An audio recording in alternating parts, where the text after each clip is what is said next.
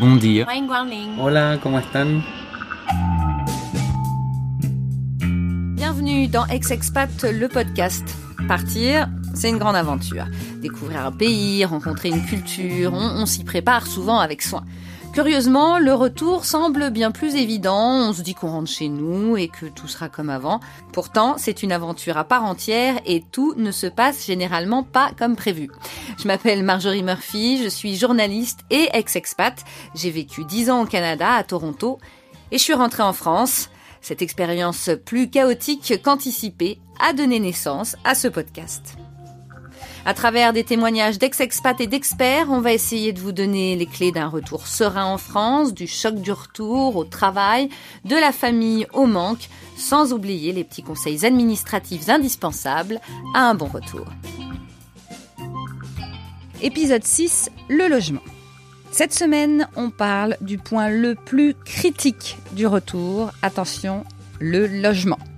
C'est souvent le parcours du combattant. Il faut montrer des tas de preuves qu'on vit bien en France, feuille de salaire, avis d'imposition et ou contrat de travail, et bien sûr tout ça en français. Bref, pour nous ex-expats, c'est un peu comme si vous demandiez du jour au lendemain à des lapins euh, de prouver qu'ils savent marcher sur deux pattes ou qu'ils mangent de la viande.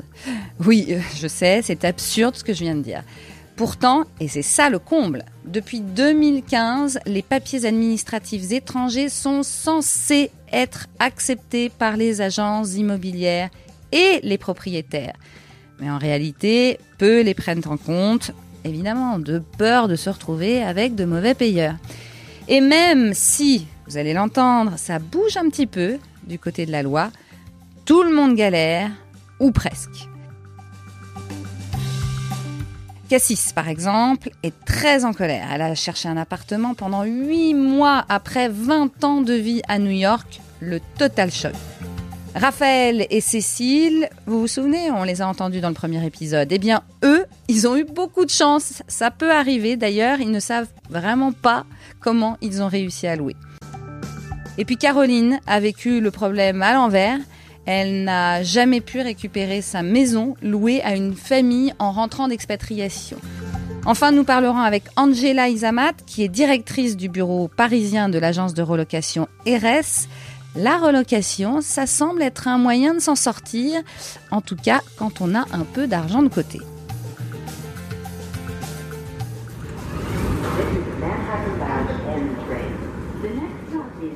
Cassis a donc passé deux décennies à New York. Sa maman tombe très malade il y a deux ans et cette ancienne businesswoman transformée en coach en nutrition et santé laisse alors tout en plan aux États-Unis et rentre en France, croyant pouvoir trouver un logement assez rapidement. Huit mois plus tard, elle a toujours rien et elle est évidemment en colère, mais son désenchantement peut peut-être en aider plus d'un. Elle a tout décortiqué et a même créé la page Facebook Retour des expats, le problème inacceptable du retour. J'ai rendu mon bel appartement à côté de Central Park. Je mettais mes baskets le matin, j'allais courir pendant 20 ans, c'était génial. Et là, je rentre ici. Et c'est pas la même histoire. Bah au départ très enthousiaste, hein, parce que je suis quelqu'un de très enthousiaste. Moi, je rentrais avec un projet, un peu d'argent devant moi. Et je me suis dit, bon, là, c'est les vacances. Euh, euh, ils vont revenir, les agents immobiliers. Et après ça, c'est bon, on va trouver. Et là, ça a été euh, la déconfiture totale parce que c'est quasiment impossible de trouver un appartement sans fiche de paix et sans avis d'imposition français. Il y a un gros souci en France, c'est la loi de l'offre et la demande au niveau du logement. Euh, donc quand vous avez 20 dossiers devant vous, 10 dossiers devant vous euh, de candidats, qu'est-ce qu'il va faire un propriétaire? Il va aller à celui qui a le CDI euh, ironclad comme on dit chez nous, euh, euh, où effectivement le mec il gagne quatre fois, trois fois et demi le loyer. Et voilà, le plus simple, c'est ce qui est censé le gros problème qu'il y a, c'est en fait un problème euh, d'inadaptation des lois euh, du logement qui datent euh, de Mathusalem et qui sont complètement rétrogrades, non seulement par rapport à des gens comme nous, les expats qui rentrent, mais par rapport aussi à toute l'évolution de la société française. Euh, et j'irais même au niveau mondial, puisque partout, on, a beaucoup plus de tertiaires, euh, d'indépendants. J'ai un peu été chercher des chiffres aujourd'hui euh, plus concrets. Et il y a effectivement une grande croissance des freelances, euh, des intermittents, euh, etc. Donc de toute façon, ces gens-là, ils peuvent pas se loger non plus, puisqu'ils sont pas en CDD, ils sont pas en CDI. Euh, et c'est pas des gens qui forcément gagnent pas leur vie. Donc Qu'est-ce qui se passe? Les propriétaires, pour se protéger, ils trouvent des solutions. Ce document-là, vous l'avez en français? Ah ben Non, non, je rentre du Canada là.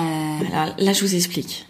Si vous n'avez pas un dossier qui soit exploitable pour le propriétaire, et les propriétaires, ils s'embêtent pas, ils ont à peu près 20 dossiers à étudier, ça va être très compliqué.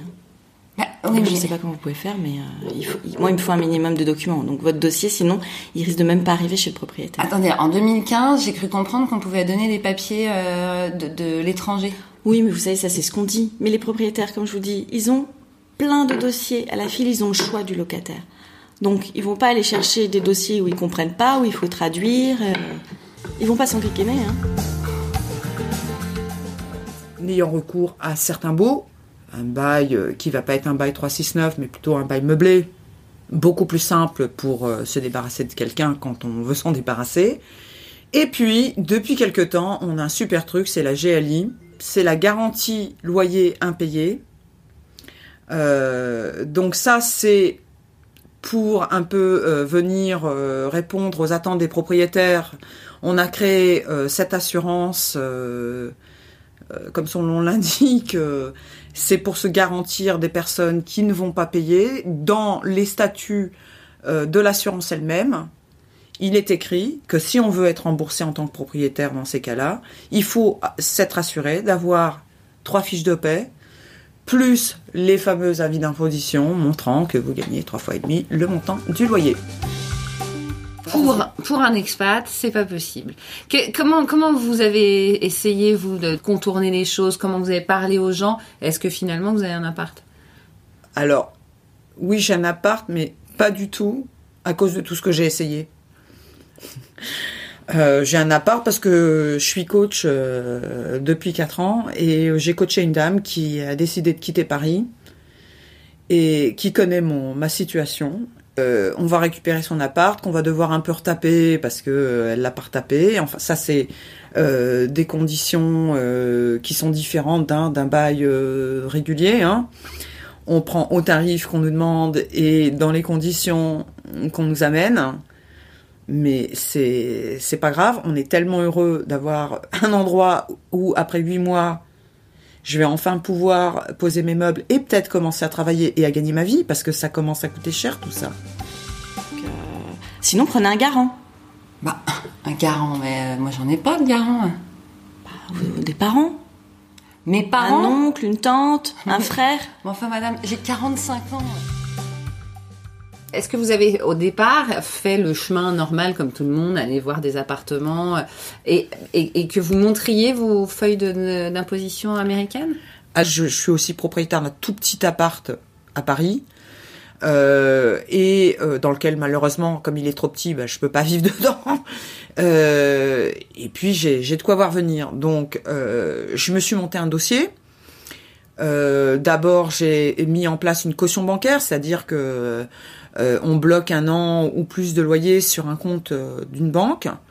Euh, on ne peut pas du tout toucher à ça. La banque va émettre vis-à-vis du propriétaire qui nous sélectionne un papier et ça ne veut pas dire qu'on ne paye pas son loyer, ça veut dire qu'on paie son loyer et le jour où on arrête de le payer, la caution s'enclenche. En plus de ça, pour un peu rajouter une couche, ben caution solidaire quelqu'un euh, de généreux, hein, l'ami de mon compagnon, euh, se porte garant pour moi euh, en cas de défaut de paiement de mon loyer. Donc voilà, j'avais déjà ça. J'ai vu un appart sur je sais pas combien qui correspondait exactement à ce que je recherchais. donc là, j'ai mis le paquet. J'ai carrément proposé de payer ce qui n'est pas autorisé par le propriétaire, ne peut pas demander de vous, que vous payiez des loyers d'avance. Par contre, vous pouvez le proposer. Donc moi j'ai proposé trois ans carrément de loyer d'avance à un propriétaire Et je vais vous dire, j'ai même pas eu un texte sans réponse. Je pourrais ouvrir un business à Paris avant de pouvoir me loger. C'est quand même aberrant. C'est un truc de dingue. Est-ce qu'il y aurait quand même des conseils euh, même si vous, finalement vous n'y êtes pas arrivé, enfin vous y êtes arrivé grâce à quelqu'un que, Oui, ça n'a rien à voir avec le. Mais est-ce qu'il y aurait des choses qui pourraient peut-être aider les gens? Il y a quelques pistes.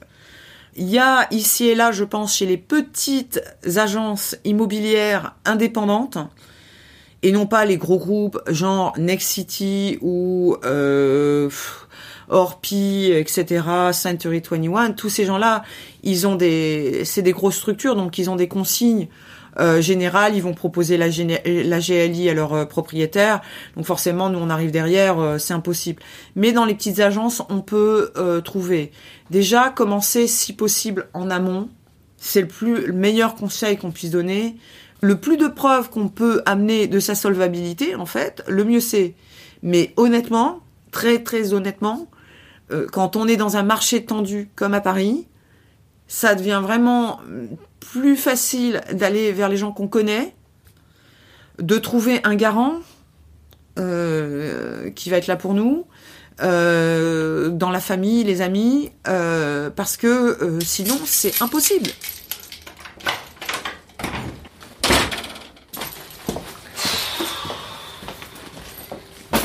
Oh la galère Heureusement, il y a des petits miracles dans la vie, oui. Ça a été le cas pour nos ex-torontois du premier épisode, Raphaël et Cécile. C'est complètement dingue. C'est pour ça que je sais pas si c'est représentatif, mais en gros, on était comme des malades sur ce loger.com.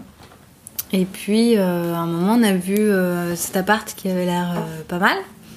Et on a envoyé ma belle-sœur le visiter. Et puis elle a dit ben ouais c'est pas mal et comme moi j'ai vu qu'il y avait déjà cuisine, euh, la vaisselle, euh, suis dit c'était euh, on pouvait arriver ici en fait et que ensuite on verrait si ça nous plaît ou pas. Mais en tout cas c'était c'était assez équipé pour qu'on arrive avec un bébé. Oui mais les papiers.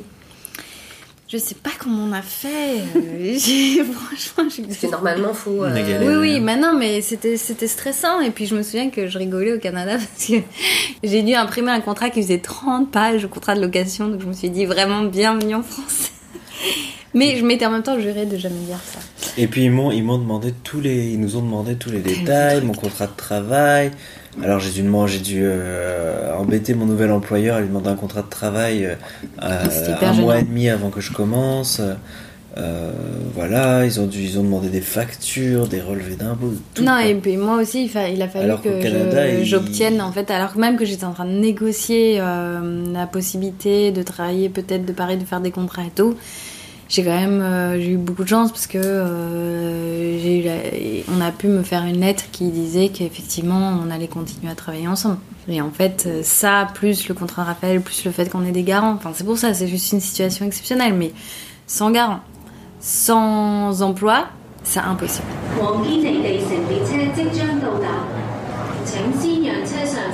Caroline a vécu deux expatriations, donc deux retours. La première expatriation était en Chine et pour ne pas laisser sa maison vide, eh ben, elle la loue. Ce qui lui arrive au retour vient malheureusement soutenir la thèse que les propriétaires n'ont souvent pas le choix que d'être prudents. Nous, quand on avait loué notre maison, et les gens ont arrêté de payer quand on était en expat. C'est-à-dire qu'en fait, on est rentré d'expat et ils étaient dans les lieux. Donc on s'est retrouvé sans rien, mais c'est pas forcément lié au retour. Par contre, du coup, le son pour la, deuxième expat, on a, on a gardé notre logement. Vous étiez propriétaire Ouais. Euh, vous l'avez loué à quelqu'un On l'a loué et euh, une fois arrivé en expatriation, en fait, la, famille qui était sur place a arrêté de payer les loyers, donc pour, pour une raison.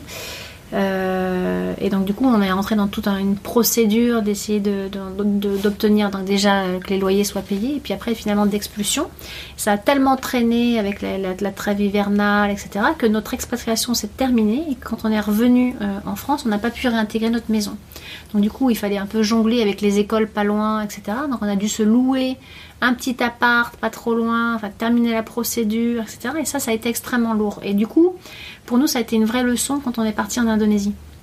Cette fois-ci, on a gardé notre domicile, on l'a pas loué. pour vraiment garder cette flexibilité. Et puis aussi vis-à-vis des enfants, pour garder vraiment euh, comme un, point d'attache, quoi, hein, avec leur chambre, leur maison, le cadre, etc. Et donc en fait, euh, les étés, je passais toujours euh, par la maison pour recréer des habitudes, etc. Et le retour a été facilité parce que on a réintégré notre maison, que ben voilà, je connaissais déjà la boulangerie, la pharmacie, j'avais déjà mon médecin, l'école, on savait où c'était, et puis surtout, je pouvais faire visualiser. on va peut-être décorer comme ça, on fera ça, etc. J'avais, j'avais quelque chose, j'avais un repère. Et ça a été très aidant. Bon, je vous préviens, les experts en logement pour les ex-expats, ça se bouscule pas au portillon. Mais il y a des agences qu'on appelle des agences de relocation qui proposent, moyennant finance, de s'occuper de votre retour. Angela Isamat, directrice du bureau parisien de l'agence de relocation RS, revient sur les quelques solutions à l'horizon. Pour nous, chez RS, la relocation veut dire vraiment prendre en main euh, une personne qui arrive ou qui part du pays pour non seulement l'aider à trouver le logement qui est la pièce clé maîtresse de notre métier, mais surtout de se sentir bien quand on arrive. Pourquoi est-ce si difficile de se loger dans ce pays? Premièrement, parce que les propriétaires, tout ce qui est les, les bailleurs, sont extrêmement méfiants. C'est rare dans les pays qu'il y ait une loi comme il y a en France où l'expulsion d'un locataire qui ne paye pas est pratiquement impossible. Du coup, les propriétaires ne veulent pas prendre des risques avec des situations qu'ils ne maîtrisent pas. Moi, je ne suis pas française. Bon, je suis devenue, mais je ne suis pas française à la base. Et, euh, ça surprend systématiquement les gens qui, qui partent ou qui reviennent la conformité française, en fait, le peu de latitude qu'on a dans toutes les démarches. Et c'est ça qui, qui, fait qu'en fait, les propriétaires ne veulent pas, absolument pas, louer à des gens qui présentent des dossiers qui ne sont pas conformes à ce qu'ils ont l'habitude de voir. Alors, pour être clair pour les gens qui vont rentrer, c'est quoi un dossier conforme? C'est un dernier avis position en France, trois fiches de salaire en français. Un contrat en CDI sans période d'essai qui est plus d'un an d'ancienneté. Et, la dernière chose, effectivement, avoir un compte en banque. Et quand on a moins de 30 ans, avoir euh, un numéro de CAF pour, les de, pour le de l'allocation euh, logement.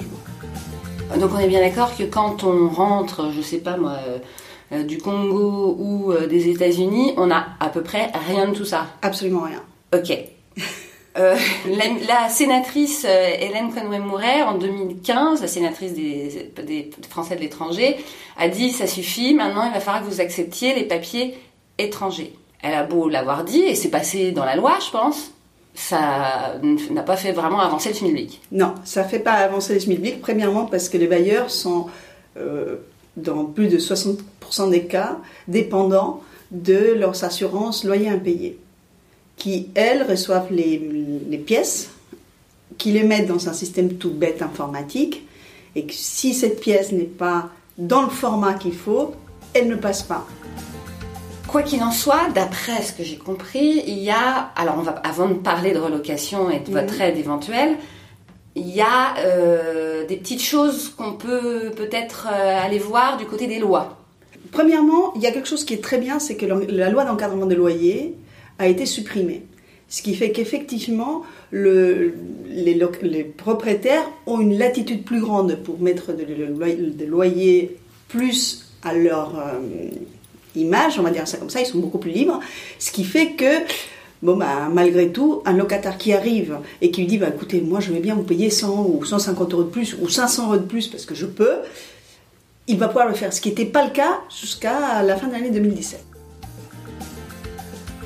D'accord. Alors donc voilà. Donc déjà ça c'est quand même un petit peu assoupli. Oui. Qu'est-ce qu'il y a d'autre euh, Il y a deux autres choses. Il y a pour les jeunes qui reviennent, donc moins de 30 ans. Et aujourd'hui euh, ils sont en train de parler de, leur montée jusqu'à 35 ans, ce qui est quand même. Euh, ce serait sympa. Ça serait pas mal.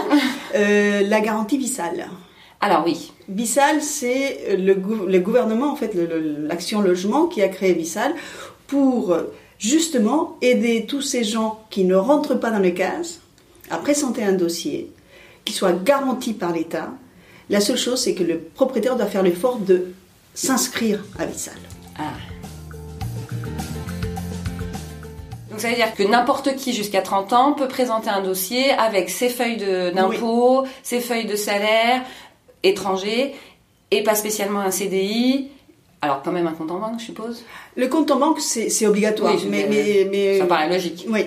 Mais cela dit, c'est difficile à ouvrir aussi pour, euh, pour, un... Mais ça, ce sera un autre épisode, ouais. désolé. pas de problème. Euh, ok, donc ça, déjà, ça, ça, étoffe. Mais enfin, il y a des gens qui reviennent, ils ont 50 ans, 65 euh, ans, euh, ils sont partis 30 ans. Bon.